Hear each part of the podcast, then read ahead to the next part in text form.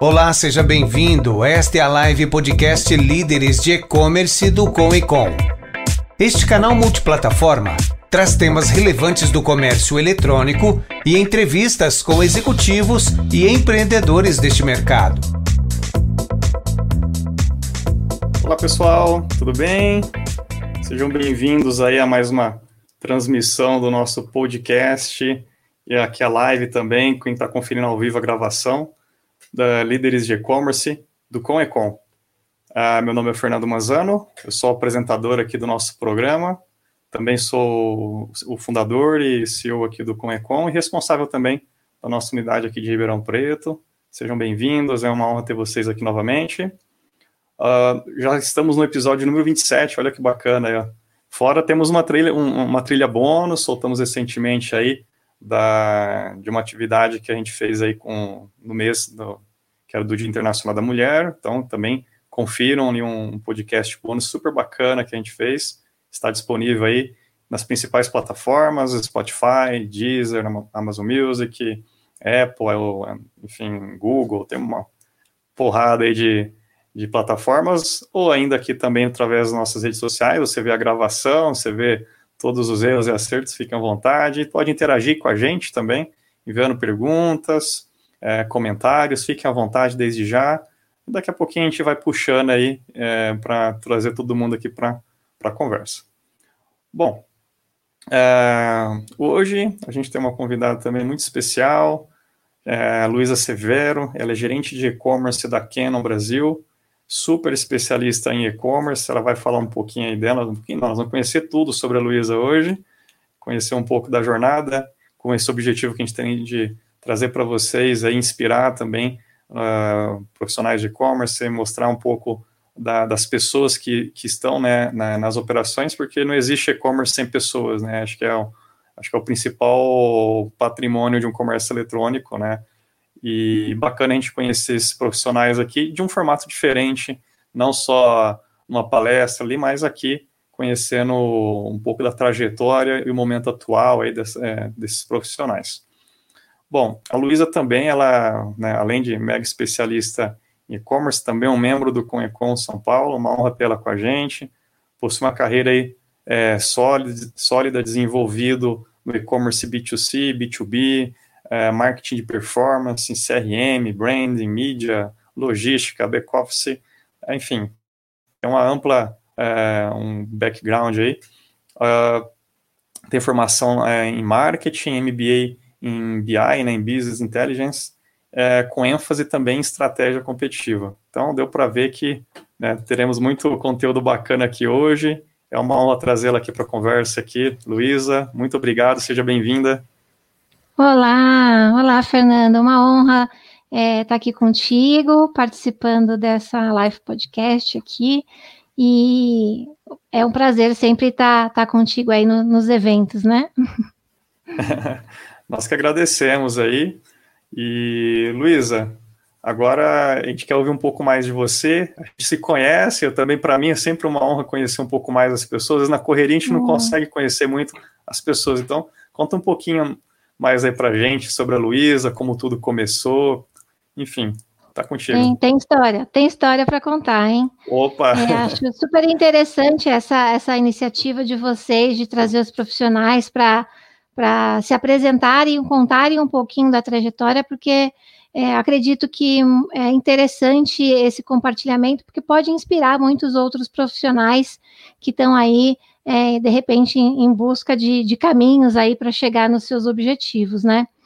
Eu tenho, como você já me pré-apresentou aí, uh, uma trajetória de 15 anos trabalhando na área de e-commerce marketing digital. Comecei lá em 2006 no e-commerce, foi quando o bichinho do e-commerce picou, né? Antes disso, eu atuava na área de marketing, né? Eu gosto, uma coisa que eu gosto, que eu acho que é um dom, é, algumas pessoas já sabem, eu gosto muito de lecionar. Então, quando eu pensei em qual profissão seguir, é, inicialmente eu pensei em, é, em lecionar. Então, eu, cheguei a fazer um ano de pedagogia na faculdade, mas aí o mundo me apresentou o marketing, né? E aí eu decidi então trilhar a, a trilha de marketing e aí unir as duas paixões, que é justamente ensinar é, marketing, ensinar o que eu tenho hoje e compartilhar. E aí é, o que eu fiz? Fui estudar marketing, é, trabalhei então em algumas é, experiências rápidas e aí, eu, aí começou a ficar o jogo sério. Eu entrei numa multinacional desenvolvedora de sistemas de, de RP e BI, era uma empresa britânica, a Systems Union, que depois foi comprada pela Infor e está ainda nos quadrantes do Gartner e por aí vai, concorrentes de SAP e por aí. E eu era da área de marketing, então era muito focada em branding, customer day, em atenção do cliente. E aí a minha missão, cara, era justamente pegar todos os nossos clientes da época é, de RP e oferecer o, a plataforma de BI. Tá? Isso em 2006, hein? Estou falando de. Não, em 2004 para 2005. E aí eu, na área de marketing, eu ficava, mas que raio que é isso que eu tenho que vender que eu não sei o que, que é? O que, que é BI, né? O que, que são ferramentas, plataformas de BI? E aí eu fui estudar isso a ponto de, é, quando eu comecei a entender, porque eu vendia a ferramenta, é, eu percebi que existia no mercado e vendo todas as dúvidas de todos os eventos que a gente fazia, dúvidas dos convidados, existia um gap entre o que o marketing pedia e o que o TI entregava. E ainda a gente hoje, graças a Deus, já não tem tanto essa cultura, mas tinha esse, esse gap entre, ah, você pede X coisas, se você esquece de pôr a vírgula no meio, muda a entonação, muda a entrega do que o TI ia te entregar. Então, o que, que eu fui fazer? Eu fui fazer um curso na FIAP de BI, mas era um curso que não era de programação, tá? Não era para programador. Era um curso de negócio. Eu lembro que na época é, eu era a única pessoa de marketing fazendo esse curso. Uh, isso foi em, em 2005 para 2006. É, um monte de programador, todo mundo de TI. Tinha até um gerente de TI da, da, da Saraiva, Rodrigo é, comigo na época, e aí o pessoal se admirava, mas por que, uma pessoa de marketing veio fazer BI? Eu falei, justamente porque eu quero conversar direito com vocês. Porque a gente pede, eu sempre fui muito estrategista, sempre fui muito analítica, né? E aí eu falei, quero conversar com vocês. Então, é, o que, que isso, essa, essa pós-graduação é, me habilitou, né? É, a, minha, a minha cabeça funciona muito como rede, né? De o que, que um ponto liga com o outro, o que, que um departamento vai é, interferir no outro. Então, isso foi muito legal. Então, hoje eu consigo entender. Na época, imagina, meu, meu, meu trabalho foi é, banco de dados para e-commerce. Então, eu entendia lá qualquer estrutura, se era cachoeira, se era floco de neve, as tabelas, o que, que era o surrogate key da vida, o que, que ligava com o quê. E aí eu fui entendendo um pouco mais disso e principalmente com foco no e-commerce. Uh, então, quando eu consegui depois, daí para frente, eu sempre tive uma conversa, um entendimento muito mais amigável, porque eu entendia tanto a dor de TI quanto a dor do, do, do, do marketing quando tinha as, as demandas, né? Então, eu sempre orientei meu time, gente. É, matemática é fácil, difícil são as humanas, né? porque vem interpretação, jeito, tipo, e matemática eu, eu falo que é a parte mais fácil. Então, não economizem, eu sempre oriento meu time até hoje. Não economizem em descrever, colar evidências, porque o que é óbvio para um não é óbvio para o outro. Então, quanto mais mastigadinho e detalhado a coisa chega lá no TI, ela vai devolver mais redondinho de acordo com a, com a sua requisição. Então, foi aí que eu acabei fazendo pós-graduação em BI. E nesse meio tempo, é, tinha um projeto novo começando no mercado que chamava Best Shop TV, que era um formato e-commerce uh, mais programa de TV, TV aberta nos modelos é, Shoptime, como a gente ainda tem até hoje. Só que ele passava na TV aberta da Gazeta. Então, foi a minha primeira experiência do e-commerce e eu brinco que ela foi minha grande é, universidade. Foram três anos. Daí é que for, saiu a minha formação multi-skill porque quando você entra numa startup, você não tem um jogador para cada posição. É, é, um jogador, equipe, faz tudo, monta uma coisa, monta outra. Então, eu tive é, a oportunidade aí de passar é, por todos os departamentos pertinentes ao negócio de e-commerce. Então, Ah, agora tem que montar logística, vamos pesquisar o que tem que ser feito. Então, agora vamos para o financeiro, vamos pesquisar o que tem que ser feito. Agora vamos para o saque. A integra CRM com atendimento e telefonia.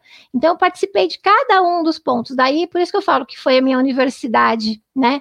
E como eu já comecei, eu fui o primeiro crachá, a primeira contratada do projeto. Tinha o superintendente da, da, da da, do projeto e eu. E aí a gente foi contratando, o time foi crescendo. Foi aí que eu tive também uma experiência na área comercial de montar as categorias, o que, que vai vender, o que, que não vai vender, eu decidi o que, que ia passar na TV. Então foi uma delícia e fiquei apaixonada. Foi, foram três anos muito intensos, né? De aí 12, 13 horas de trabalho por dia, é, mas foi uma delícia. E daí eu segui na área de e-commerce, né? E, e marketing digital que aí vem a segunda parte da diversão, né? O e-commerce é a primeira e a segunda é o marketing digital. Como eu já sou do old school, né? Na época do só off, uh, quando a gente começa a, a, ter contato, saber que tudo é mensurável, aí é apaixonante. Aí não tem como não se apaixonar. Então foi aí que eu segui minha carreira. Eu passei por algumas experiências, né? É, lá no Best Shop TV, depois eu montei um e-commerce pequeno, dei uma consultoria, depois eu passei para a Lepostiche, depois da Lepostiche é, é outro segmento, né? Então, cada hora um e-commerce diferente, com um segmento. E a gente, depois passei para o Gimba, que é outro nicho de mercado, né? A gente é, atua ali com B2B, B2C, para suprimentos, material de escritório, é, informática, e acabou agora até virando um grande magazine atendendo outras, outras categorias. E aí foram oito anos de muitos projetos, muita emoção. É, lá eu tive a oportunidade de trabalhar é, com a plataforma de desenvolvimento interno. E aí foi outra novidade, né? Até então eu tinha trabalhado com plataforma terceira, e agora, então, a gente passou aí a ter a diversão extra. E aí eu, eu fiquei, eu diria que eu fiquei até mal acostumada, porque o time de TI lá que fazia a plataforma era um time bom. Pensa num time bom. Então eu tinha lá minha criatividade no e-commerce, vamos fazer tal coisa para vender, o X, ok, tem uma sobrecarga no quesito de você, para manter a plataforma atualizada, você tem que estar atento no mercado. Então, eu sempre pesquisei muito funcionalidades que estavam acontecendo e trazia isso e a gente tentava desenvolver do nosso jeito, sempre é, com foco no cliente. E aí era legal você chegar lá na sala de desenvolvedor, bater no ombro do cara e falar: oh, faz assim, faz assado, tal, senta do lado, já testa, né? Então, isso era legal. E aí, quando você volta para a plataforma de terceiros, tem que abrir um chamado, esperar o SLA de três dias para retornar. Se tiver no mapa, vai entrar. Se não tiver, tem que esperar o próximo update de plataforma. Então, tem lá o seu o seu encanto ter uma, uma plataforma interna. E a gente se desenvolve muito como profissional, porque a gente tinha que sempre se manter atualizado para trazer esses desenvolvimentos. E aí foi uma delícia. Time interno, é, teve um período que a gente é, por uma determinação da empresa, não podia trabalhar com agência de marketing. Eu falei, opa, sempre trabalhei com agência como meu, meu prestador de serviço. E agora o que, que vai ser, então, a Luísa como é, gerente de marketing digital do, de performance do próprio time. E eu falei, opa, peraí, é, caiu no colo agora, eu tenho que me aprofundar, né, Fernando? Você vai comandar o time, e, e você tem que ter especialização para isso. E aí estudei muito, tirei a certificação do Google, estudei muito, levava o time sempre para fazer reciclagens. É, em algumas escolas a gente é, fazia os cursos na Gobec na época e era muito interessante. Tanto é que depois o João acabou falando, Luísa, você vem aqui só para ver se tem alguma novidade, né? Porque chega aqui o professor fala, ela dá mais aula do que eu. E aí ele acabou me convidando para dar aula no Conecon de ads para e-commerce. Então, dei um tempinho lá, porque eu já gostava. E aí veio o, o, sonho antigo, né? Vou dar, vou lecionar de novo e agora com o prazer de lecionar com aquilo que eu, que eu, que eu gosto, com aquilo que eu trabalho. É, foi uma experiência legal, foram só três meses, mas era noite, a turma é meio puxada, porque o curso era de segunda a sexta, das sete às onze. Na época, meu filho era, minha filha era pequena, e aí falou: ó, vai virar a moça da foto quando você chegar em casa. Você tem que estar, tá, né? Tive que dar uma equilibrada lá nos pratinhos.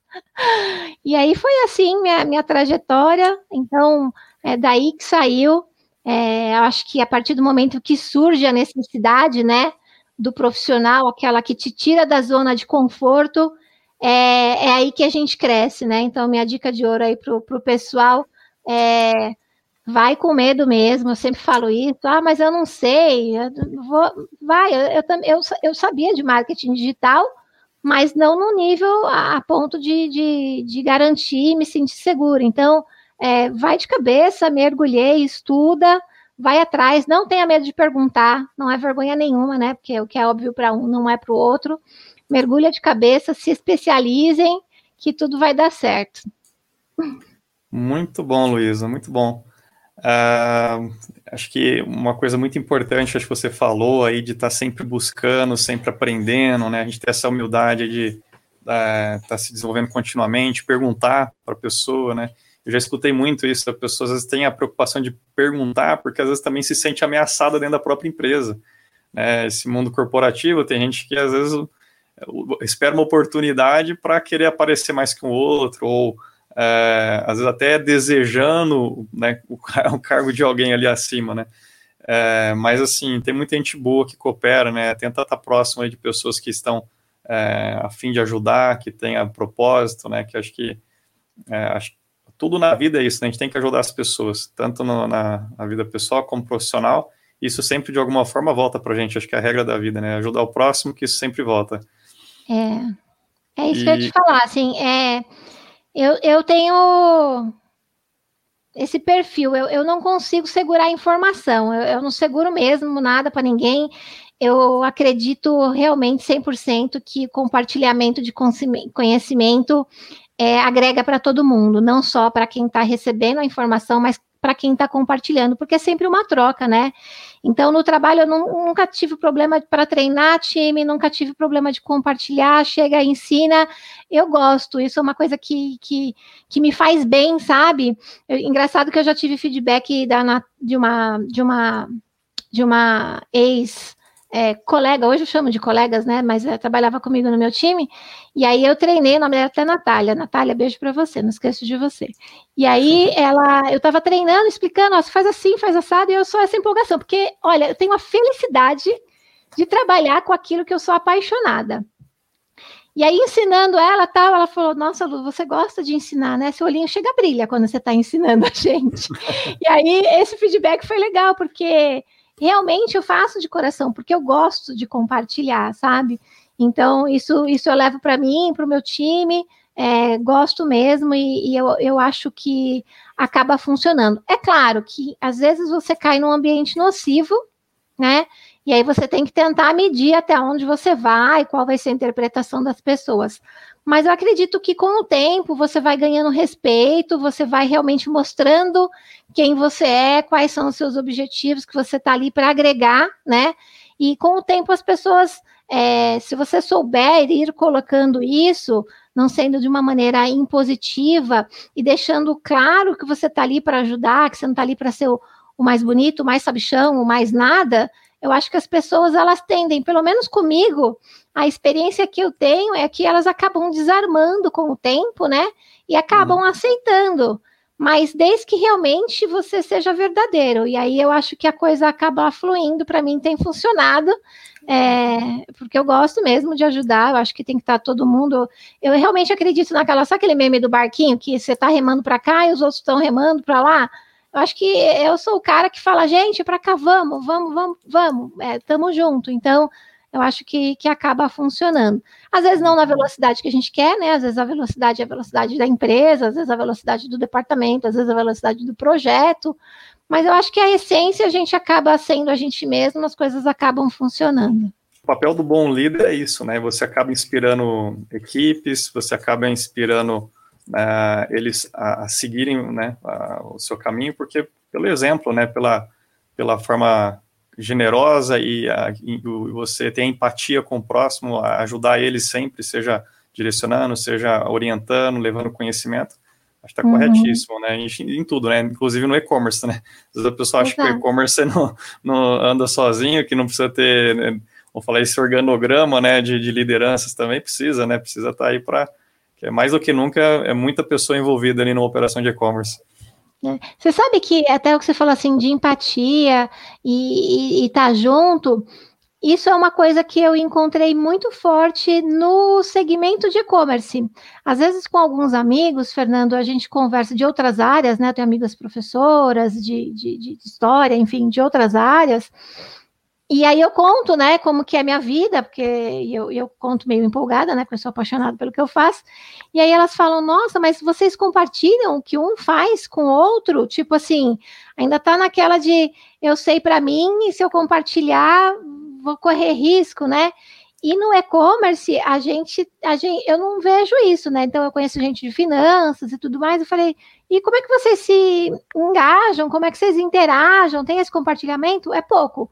E já no e-commerce, não. A gente tem é, o Com e Com, que faz esse compartilhamento maravilhosamente bem. É, é uma fonte para a gente se manter atualizado, né?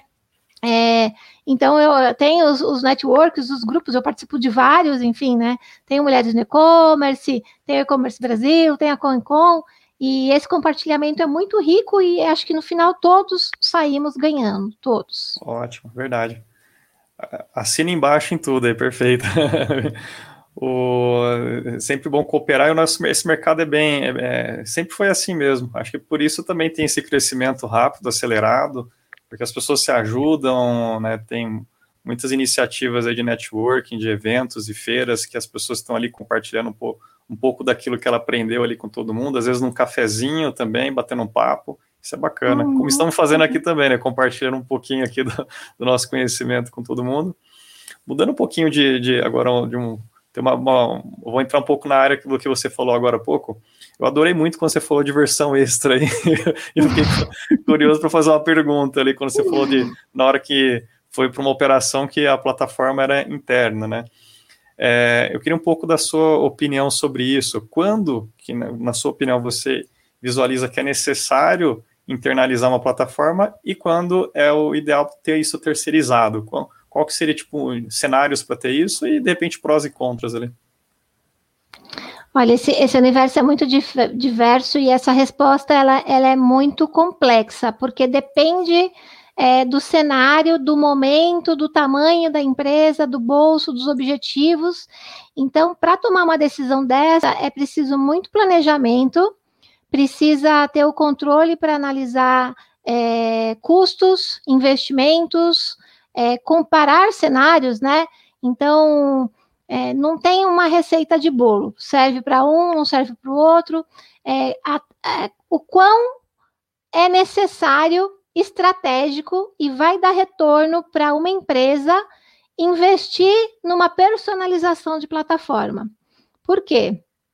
É, tudo isso que você quer personalizar, que uma plataforma pronta de mercado não te atende, é, que retorno que isso vai dar? Então tem que ser tudo muito mensurável para você realmente botar na ponta do lápis, ali na ponta do Excel, para ver se vale a pena esse investimento e que retorno que ele vai te dar.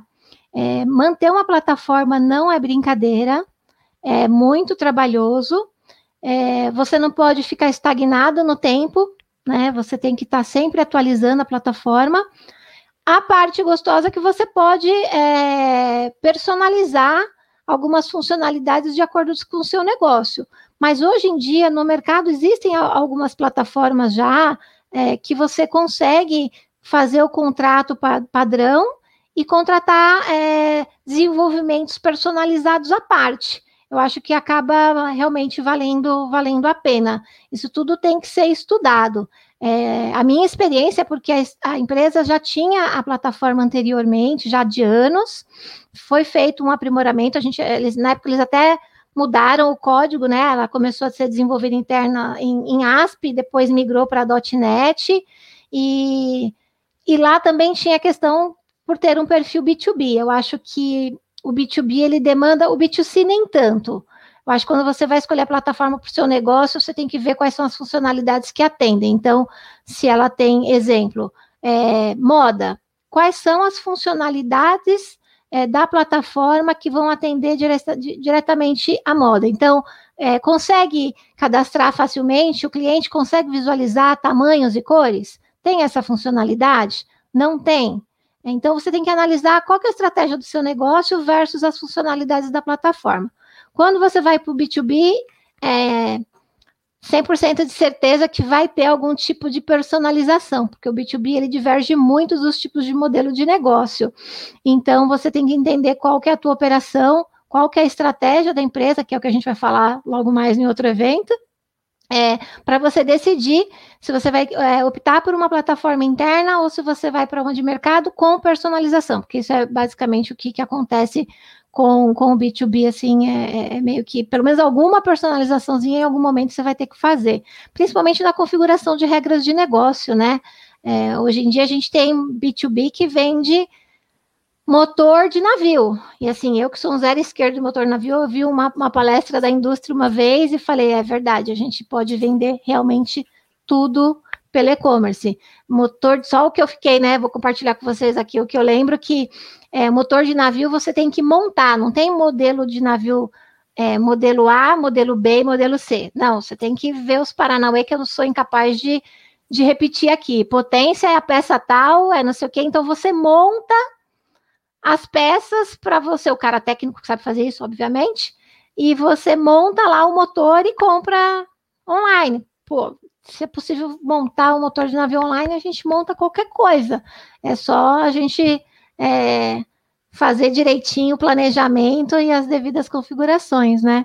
O B2B, ele é um mercado é, crescente ainda, e eu acho que é, já passou aquela onda da dúvida de sim ou não, sim ou não a indústria vai invadir o e-commerce versus varejo, não vai, isso já está mais é, calma essa situação, né? Eu acho que o, o B2B ainda tem, tem bastante para crescer. Eu ainda é, vejo algumas empresas uh, na dúvida e ainda com um processo de mudança de cultura ainda um pouco sofrível, eu diria. Sim. Pessoal, a Luísa comentou, já fazendo um convite, né? Nós estamos aqui na, na, na, gravação, então quem for ouvir depois da gravação, pode ser que já mudou o prazo, mas vocês podem ouvir depois da gravação desse evento que ela falou. É, nós teremos E-Commerce Talks, Procaba, agora dia 19 de maio de 2021. Se você conseguir ouvir o podcast ou aqui a nossa gravação antes, aí está convidado, pode entrar no nosso site lá, comecom.com.br, com Ecom é com dois M's no final, né? É, lá tem o, o, o link para você fazer inscrição, tá lá no topo do site, lá tem um atalhozinho, você faça a sua inscrição. A Luísa vai dar uma palestra muito bacana lá também, que nós vamos falar das diferentes formas aí da, da, da indústria atuar no e-commerce, né? Então, toda essa sopa ali de letrinha, B2B, D2C, C2C, a gente vai ver um monte de sopa de letrinha lá e também de estratégias ali para estar tá falando. Teremos também uma palestra de, é, referente ao Mercado Livre, com o André Sanz também, um grande companheiro aí. Então fiquem convidados né, a estar conferindo lá. E se perder o evento, ou se você ouviu essa gravação aqui depois, sem nenhum problema, estará disponível nos nossos canais, né, no YouTube, no Face, estará essa palestra dela também disponível. Uh, pegando agora o gancho um pouquinho para essa linha, Luiz, aí que você falou, uh, como foi a sua adaptação aí nesses diferentes segmentos também, modalidades? Você veio tanto né, segmentos diferentes, né? Você atuou aí moda, né? O Jimba, que é outro segmento, agora Canon, enfim, uh, entre outros. E também modalidades. Você, você, você surfou no B2C, no B2B, né? Você teve D2C, enfim. É, agora como foi essa Exato. Como foi essa sua a sua adaptação também assim, né? E como foi necessária essa sua adaptação? O que você achou que foi importante para você conseguir também é, compreender essas modalidades e conseguir se adaptar e, e continuar desempenhando um bom, um bom trabalho ali? Essa pergunta é, é complexa também. É... De novo, acho que não tem, não tem receita de sucesso. Vou compartilhar a estratégia que eu, que eu utilizei, né? É, quando a gente muda de uma empresa, a gente muda de segmento, não tem como fugir. Invariavelmente, você vai ter que pesquisar e, e fazer uma imersão naquele segmento. É, como eu gosto muito de estudar, então para mim nunca foi uma dificuldade. Só para você ter ideia, você tem que entender do produto que você vai vender, porque senão você não consegue ter insights de estratégia para você aplicar. Então, no Gimba, por exemplo, quando eu, eu entrei no Gimba, é, eu tive que estudar o que, que, era o produto, o que, que era o mercado, o que, que era é, o, o, público, né? Quem que eram as pessoas. É, eu não entendia o que, que era nada, né? É, e aí você tem realmente que fazer. Exemplo básico. O que, que é um jacaré? Gente, vem de jacaré aqui, por que, que eu entrava na, no histórico de buscas do, do e-commerce e tinha lá jacaré? Falei, gente, por, por, que, que a pessoa entra num site de, de papelaria, de material de escritório e busca a palavra jacaré? Qual que é o problema? Aí o pessoal, ah, Luísa, deixa eu te explicar. Jacaré é um prendedor, tipo clips, que prende bastante papel. E aquele prendedor de papel tem um apelido de jacaré, prendedor modelo jacaré, mas no fabricante, na ficha técnica do produto, não tá.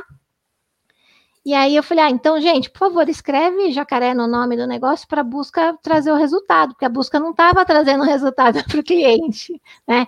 O que, que é lombada, o que, que é alvura? Eu descobri que papel sulfite não é tudo igual, assim, super surpresa. Como não é tudo igual?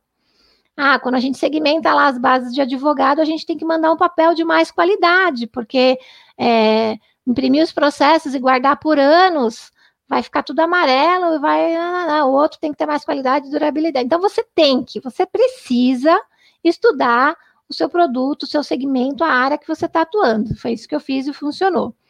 Depois, de novo, vai cuidar de marketing, estuda, não deixa assim a bola cair no colo e ficar lá fazer nada. Você tem obrigação, se te deram essa responsabilidade, você tem obrigação de se aprofundar naquilo, né?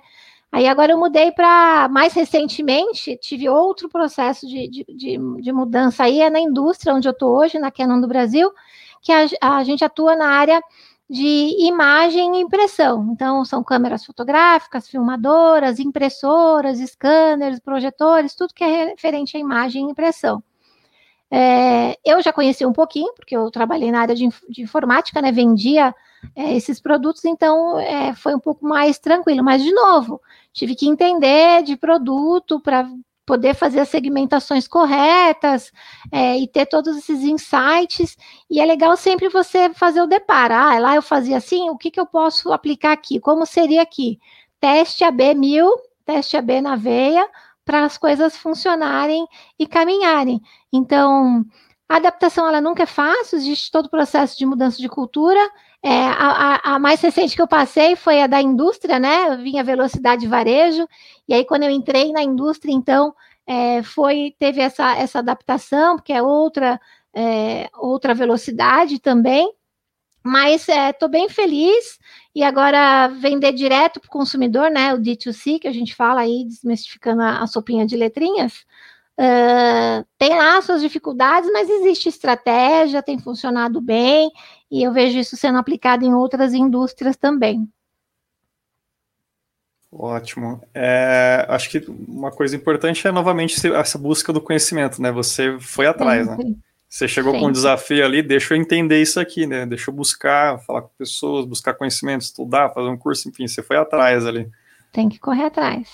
Eu sou a pessoa que valoriza muito conhecimento, tá vendo? Por isso que é, tá é. colhendo os frutos. é isso aí. Bacana, Luiz. O... Bom, uma outra questão aqui, é... você tem aí então, bastante experiência no B2C, no B2B, como você vê esse mercado aí de B2B no país, né? Apesar que você falou ali que já, né, muita empresa já está compreendendo mais ali, né? Também tem essa questão da indústria, mas antes de falar só de indústria, mas do B2B, esse mercado B2B. É, a gente tem, a gente escuta muito dado até de B2C no e-commerce, a gente até escuta pouco de B2B, a gente sabe do potencial gigantesco, né? E uma, uma vez eu vi um dado, mas sim, são informações cada hora diferente, mas já movimentava muito mais que o próprio B2C no Brasil, era até pelo volume, né? É volume. É, acredito que uhum. são menos transações, obviamente, mas um volume financeiro maior, enfim. Mas como que você vê esse mercado B2B no país? Quais os desafios e oportunidades que a gente tem ainda? Eu acredito que o B2B ele ainda tem muito que crescer, mas já se desenvolveu muito nos últimos anos, principalmente nos últimos cinco anos, né? Eu acho que com a ascensão do digital geral, geral, né, para todos os lados, independente de pandemia ou não, estão é, aceitando, aceitando muito mais. É, qual que eu acho que era o principal desafio do B2B? a questão cultural dentro das empresas, porque você já tinha já uma questão comercial, é, canal de venda, o que, que vai ser o time comercial em si, e eu acho que a gente é, continua com essa, é, ainda em alguns casos, essa resistência do time comercial, mas o que eu tenho visto é que não existe é, resistência que resista a um planejamento bem elaborado e bem implementado, não deixando as pessoas seguras, inseguras, é, estando todo mundo na, na mesma página, é, com objetivos bem é, é, claros, com estratégias bem desenhadas, com papéis bem desenhados, é, eu acho que, que hoje já a gente já consegue. O que precisa é a empresa resolver, fazer, botar, Decidir, né? botar né? em prática. Não pode um quer, o outro não quer, o outro talvez, o outro quer continuar anotando no papel de pão.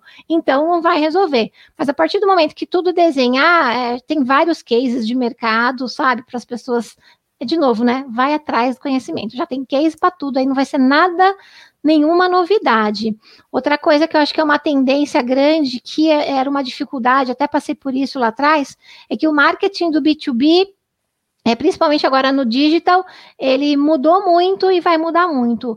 Eu acredito e tenho visto, acompanhado, estudado alguns cases de embalde marketing que funcionam muito bem para B2B.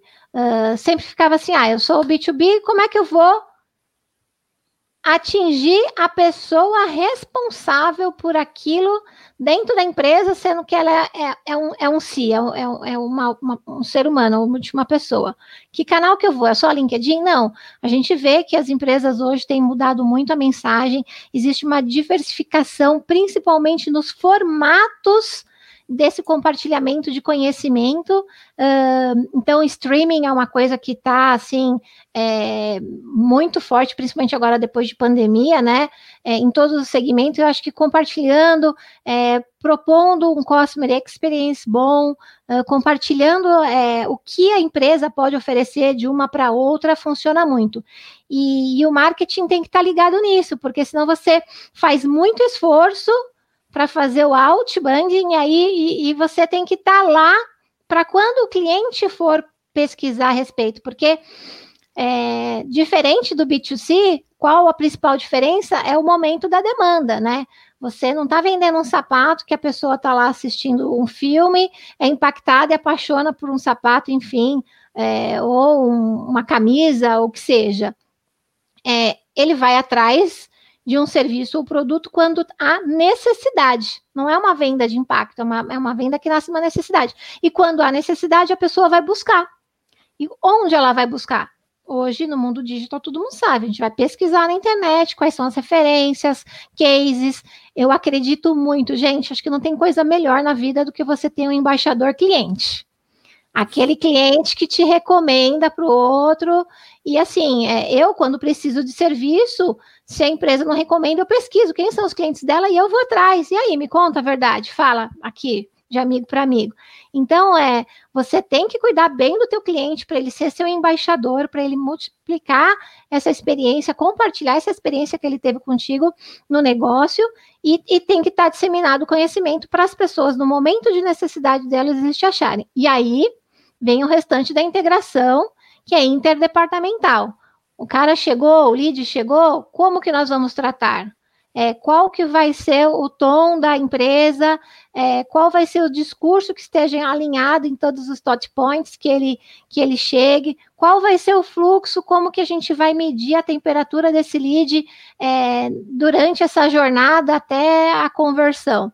Então, isso tudo tem que estar tá claro na cabeça de todo mundo, é, desenhado estrategicamente, definido, que aí eu acho que é, que é a receita do sucesso. Uh, e a automação faz parte disso, né? Acho que hoje a gente consegue mensurar tudo muito bem, automatizar alguns processos e, e principalmente, assim, eu acredito muito na, na na integração entre os departamentos, né? Então, é, o marketing faz lá a estratégia de, de inbound, põe todo o conteúdo, chegam os leads, é, faz o fluxograma dessa jornada, onde que o CRM vai entrar, depois em que etapa vai entrar, depois que o CRM interagiu antes ou depois, que momento que vai jogar e como vai jogar, com que discurso vai jogar para o time comercial fechar com chave de ouro, porque o time comercial vai existir para sempre, então não é CRM, não é marketing digital, não é nada disso que vai tirar sempre, a gente vai ter interações humanas e, e, e, e cada um entender qual que é a sua responsabilidade, qual que é a sua parcelinha, com alinhamento, eu acho que é, que é a receita de sucesso aí para o B2B. Show de bola, uma aula de B2B aqui, hein, pessoal? Agora vamos mudar um pouco aqui de, de, de tema, aqui puxando um pouquinho aqui para uma pergunta aqui do William Feijó. Grande abraço, William, também membro do Conecon. É, Luísa, na sua opinião, aí, qual que é os principais, os primeiros passos que um pequeno varejo deve seguir para aumentar suas vendas no e-commerce? Opa, pergunta de responsa, hein? Eu ia fazer é... uma pergunta para você dar um tempo para você pensar um pouquinho. Eu ia fazer uma pergunta quase nessa linha, mas no ponto de vista de marketing também. Talvez poda, possa linkar, né? Eu ia falar pelo. Você tem um background forte de marketing também, né? Você falou uhum. bastante na sua trajetória. Né? Eu ia falar até de algumas dicas para você dar aí para o pessoal, né? Eu é, ia falar em geral, mas até pegando um pouquinho nesse gancho do pequeno negócio também, né? E uhum. para ele aumentar mais, algumas dicas aí de marketing para ele, o que, que você falaria aí? É. é independente do pequeno e do grande, eu acho que todo mundo pode fazer de tudo. O que muda é o como, né? Até escrevi um artigo recentemente sobre CRM e até me, me veio na memória agora. É, se você está pensando, né, que ah, isso não é para mim, imagina um CRM, né? Meu, faz o CRM no Excel.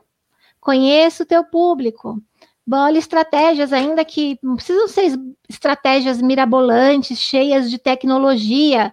O que você precisa quando você é pequeno é ter a elaboração de um planejamento pensado. Não vai fazendo sem achar, sem mensurar, né?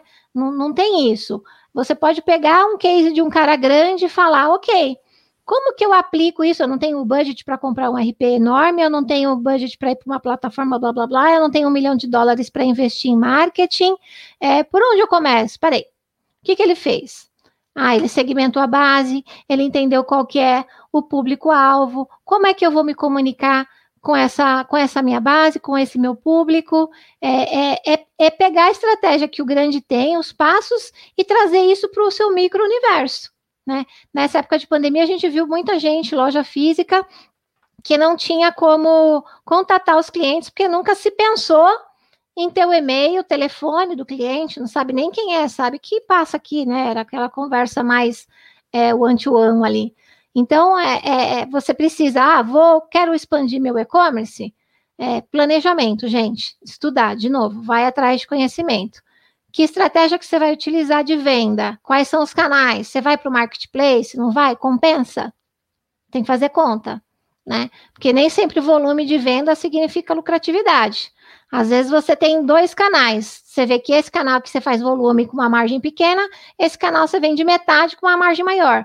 O que compensa mais para o seu negócio? Né? Então você tem que pensar nessas estratégias, tem muitos cases por aí, e para alavancar teu e-commerce, você tem que fazer Receita de sucesso de e-commerce não é uma coisa. Receita de sucesso de e-commerce, seja qual tamanho for, é o equilíbrio entre todos os pratinhos, todos os pontos para te entregar o sucesso. Luísa, do que, que você está falando? Adianta você investir um milhão de dólares em marketing, a plataforma ser maravilhosa, o produto ser maravilhoso, aí a logística falha, não entrega ou tem um atraso, ou o frete custa muito caro, ou inviabiliza. Ah, então frete é um pilar que é importante, logística é, é um pilar que é importante. Departamento de vendas, seja por WhatsApp que você vai tirar venda, seja pré-venda quanto pós-venda. Tem que estar tá ali para responder. Tem coisa mais triste do que você entrar numa loja, tem um chat lá, faça aqui sua pergunta. O cara demora três dias para responder. Já cansei, né? Então, aí já tem um pilar também de comunicação que você precisa estar 100%. Então, de novo, o que, que eu faço para alavancar o meu sucesso? A minha resposta, assim, muito sinceramente, faço o básico com excelência. A Elê sempre fala isso, faz o básico com excelência. Que se você fizer o básico com excelência, você não errar nesses principais pilares, você tem preço, você tem plataforma, você tem produto, você tem o marketing, tudo muito bem feito em dimensões pequenas, ok. Aí você começa a querer fazer coisas novas e testar coisas novas. Não adianta você vir querer fazer, plugar uma super mega blaster tecnologia que vai personalizar, sei lá, qualquer outra coisa, uh, e você não está fazendo o básico aqui atrás, porque um, um, um pilar traz para dentro e o outro pilar joga para fora. Né? Então, fazer o básico com excelência, acho que é receita de sucesso. É, isso, é, isso acho que resume muito bem, se fazer o básico excelência, e, como você falou, muitas empresas mal tinham um, um mínimo cadastro dos seus clientes, né? Pensando aí no, no, no físico também, que poderia, obviamente, ser aproveitado para o online. É, uhum. Aliás, foi isso que, foi necessário é, durante a pandemia, né? Se as empresas tivessem minimamente um e-mail, um telefone, um WhatsApp ali do, do seu cliente, ela poderia se comunicar com esse cliente de uma forma barata, né, inclusive, sem precisar só é. comprar mídia para aquele cliente que já te conhece, saber que você está ali, olha, eu estou aqui, estou vendendo dessa forma, né? Tem aqui ó, o WhatsApp, tem aqui né, a minha loja virtual, tem, enfim, pode ligar também que eu atendo, tem um televendas. Então, assim, muitas empresas não tinham isso. Eu vi bastante uhum. isso aí, a uhum. gente, a gente realizou várias mentorias ah, nos últimos anos, antes da pandemia, a gente falava isso, você tem captado o cadastro desses clientes da loja física, gente com volumes grandes, tinha cara com 700 clientes no balcão todo dia ali, e uhum. falou, meu, imagina, se você tivesse captando cadastro, empresa de 20, 30 anos de mercado, muitas vezes, é, obviamente na época estava nascendo o e-mail 20 e poucos anos atrás, 30 anos já tinha e-mail, se não estou enganado, é, e não, não tem, eu falei, então, e aí se tivesse feito tudo isso, né, acho que teria ajudado muito, é, conheço empresas pequenas, tipo, com três, quatro funcionários, que conseguiu ali, ele tinha esse hábito, que ao fazer o básico ali, né, bem feitinho, tinha o hábito de captar sempre o cadastro do cliente básico. Era o nome, era o telefone ele tinha e o e-mail ele tinha. Uma loja de uma porta. Daí ele tinha esse, esse, esse, esse hábito. Quando chegou na pandemia, né, é, ele falou, nossa, não foi um cliente da minha loja, lá aquele início de março ali, que, que, eu faço? Aquele pânico, é. É aquele pânico que ninguém né, já começou a não querer sair de casa, que criou aquele pânico e tal. É, muita incerteza ainda na época. Aí eu, eu falei, cara, o que, que você tem em mãos, né? O que, que você tem em mãos? O e-commerce ele ainda era principiante, ainda não estava muito avançado, não tinha muita coisa ainda. É, aí eu falei, mas olha primeiro o que você tem em mãos aí, o que, que você tem dentro de casa. Aí eu falei, você tem o cadastro? Tem. Eu falei, o que, que você tem nesse cadastro? Você tem o telefone? Ele falou, cara, eu tenho o celular de todas as clientes. Foi quantas são? Sensacional. Todas. Ele falou que dava mais ou menos uns 5 mil contatos já, né? Eu falei, nossa, muito bom. Que felicidade. E, e, felicidade. E muitas clientes são fiéis, a maioria volta a comprar, a maioria são clientes fiéis mesmo. É, eu falei, cara, tá aí. Né? Agora é, é, definir uma estratégia, né? Sem ser muito invasivo, sem ser comercial demais. Tem que fazer uma forma aí de se relacionar, ser interessante uhum. para as pessoas, ser útil para ela também nesse momento, etc. Mas, novamente, pegando esse, esse ponto, né? Sem estratégias mirabolantes, sem precisar de tecnologias né, surpreendentes aí, ou inacessíveis, às vezes, para aquela, aquela empresa. Para aquela pequena, né? Tem Exatamente. muita coisa acessível hoje barata, né, Luiz? Assim, para tá, tá à disposição de qualquer porte de empresa, né? Exato. Ah, é, ah, eu não sei o que, que eu faço. Gente, na verdade, tem até plataforma de e-commerce grátis. Ok, não vamos entrar no mérito do, do pós e contra, mas a gente até tem, né? É, até, acho que quem foi que perguntou foi o William, acho que eu estou vendo isso. É. William, eu não gosto, me, me, desculpa se eu não respondi a contento, é que é uma pergunta complexa e para responder a gente tem que meio que dar uma mini consultoria para dar diretriz para o caso, pro, caso específico, né? Eu não gosto muito de, de respostas genéricas, mas a verdade é, é isso, né? É, Quais são os pilares? Vamos fazer direitinho? Cadastro do produto tá. E às vezes você fala, nossa, é uma super estratégia. Não, gente. O que, que o cliente compra na internet? A foto. O cliente compra aquilo que está na foto. Até hoje tem, eu passo, às vezes, às vezes eu mando para coleguinha, né? Amiga, tô olhando no seu Instagram aqui, não tem a foto do detalhe do produto. Exemplo, roupa. Às vezes tem uma prega, você não enxerga, às vezes a foto tem baixa resolução você tem que dar um zoom suficiente para você conseguir ver a trama, do, minimamente a, a trama do, do, do, tecido. Quer ver um desafio que ninguém pensa? Quem não está na área, lógico. Vai tirar foto de produto preto. Fica uma coisa só, né? Se tem uma dobra, se não tem uma dobra, na foto preto fica aquele troço chapado preto. Então, quando eu falo faça o básico com excelência, é faz a foto com excelência. Faz a descrição, não fica com preguiça. Ó, eu falando, time, Escreve o nome do produto. Não pode pôr o nome que está no RP. no e-commerce, né? Tem, tem, e tem mil razões. Você vai atender o cliente, porque você tem que escrever direito para ele entender aquilo que é. Vai impactar no, no posicionamento e, e, ranqueamento daquela página, porque tem que estar o nome completo, vai impactar no SEO. É, logística tem que funcionar, né? É, o combinado é o combinado, então faz o combinado, entregou quando que vai ser. Então, esse é fazer o básico com excelência, tá? Ótimo, ótimo. É, já, já tem bastante norte aí, pessoal. É, o William também ah, acho que cada um tem que olhar a tua realidade também e fazer esse básico já responde muito, né? A gente, a gente acaba falando disso, mas é, é, é, muito olhar isso, né? Olha o que, que a empresa tem disponível, tem que entender a realidade da empresa, né? Olha se tem algum legado ali, tem cadastro de cliente, opa, vamos fazer alguma ação em cima disso, né? Eu já vi empresas com grande número de cadastros e não fazer nada. Tem lá, o, o ouro ela tem, só que não está usando, né? Ela tem uma mina de ouro ali. Às vezes a gente fala muito difícil, né? Que eu vou falar bem bonito o que, que ele tem que fazer, já que eu entendi que pode ser um varejo que está indo para o online, né? Elaborar estratégias de cross-channel. Nossa, que bonito! Do que se trata, né? Gente, como é que você vai fomentar o seu cliente é, do físico é, pelo digital?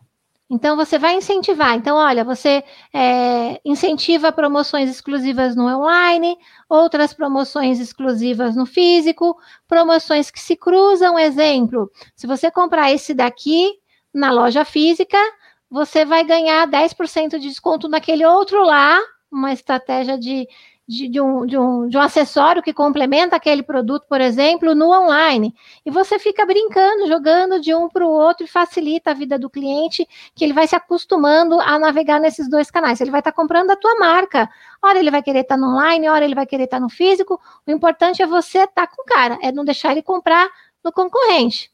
Se está no físico, se está no online, não tem problema, não, não, tira, desmistifica isso do time de, de ter é, rivalidade entre canais, sabe?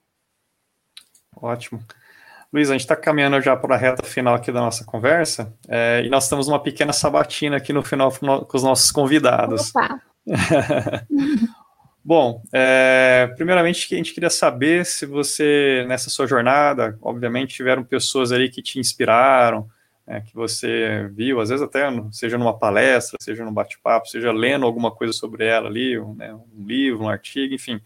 E queria que você contasse é, quais, se você tem essas pessoas, podendo citar também, obviamente, ali, se quiser se falar alguma passagem rápida ali. Uhum.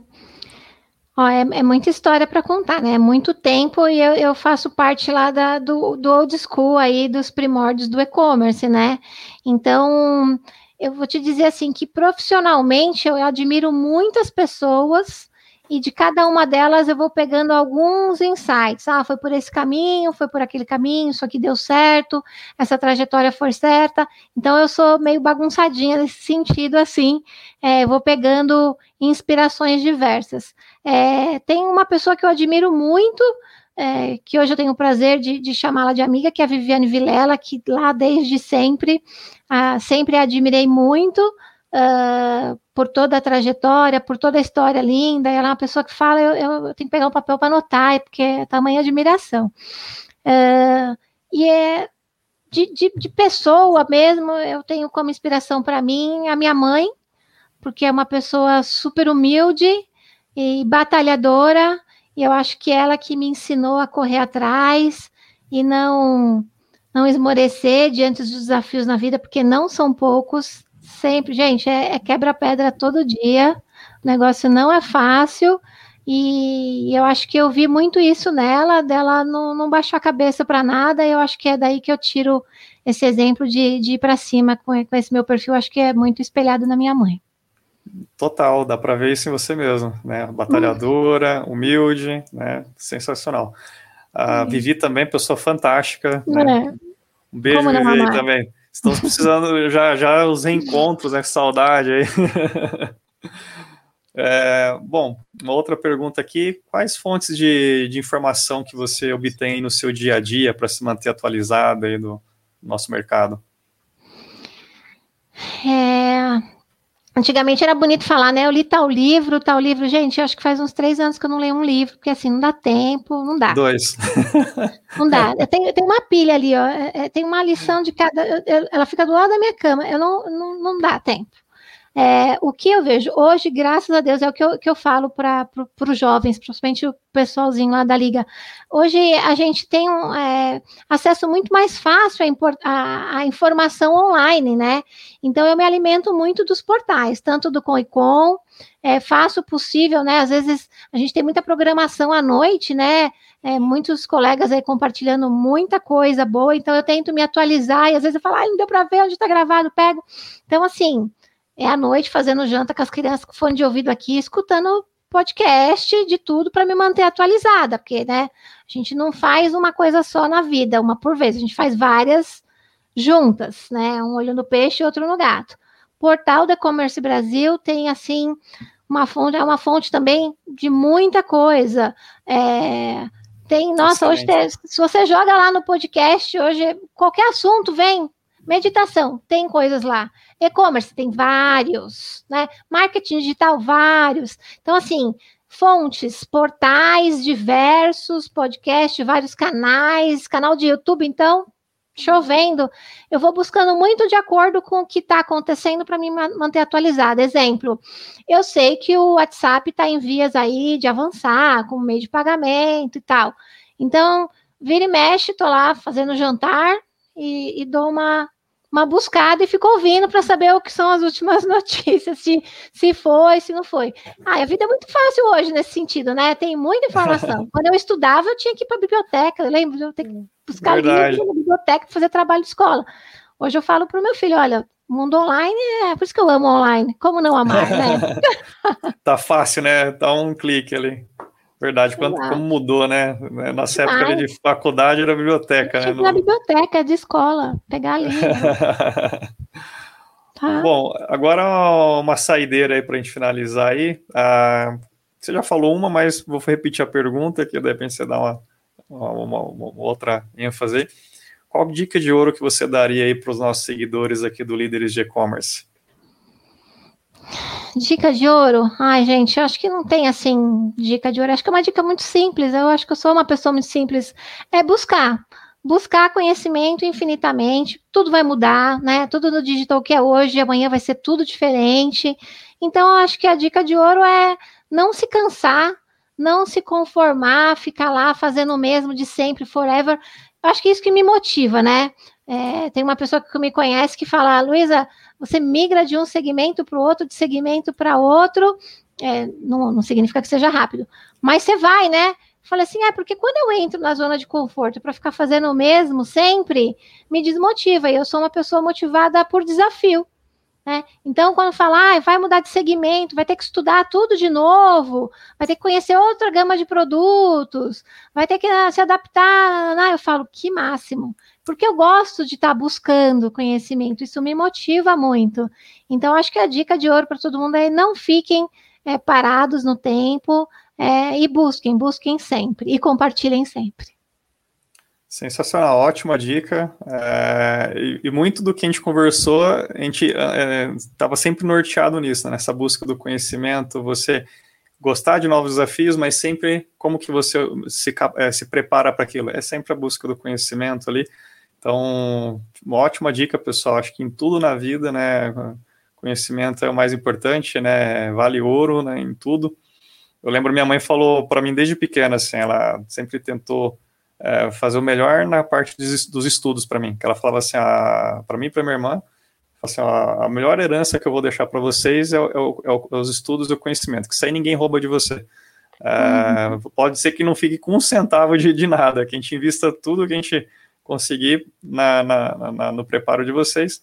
E vejo que eles acertaram, agradeço demais isso, né? A gente vê que os pais que se preocupam uhum. com isso, você tem o um exemplo aí da sua mãe também, te inspirando e te incentivando bastante, né? E a gente vê muito da, a, a, né, os frutos pela árvore que ela, né, que ela vê. Então, é de parabéns, transmita meus parabéns para sua mãe também. Ah, obrigada. É, e deve ter muito orgulho de você também, Luísa.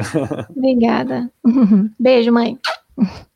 Pessoal, é, Então, queria agradecer a todos aqui que nos acompanharam, Luísa também. Muito obrigado aqui por esse bate-papo. Disponha, gente. Um prazer estar contigo, Fernando. É, parabéns pelo trabalho que a Coicon vem desenvolvendo, tem acompanhado bastante coisa. É uma fonte riquíssima de conhecimento para quem estiver buscando. E o que, que eu acho assim fundamental?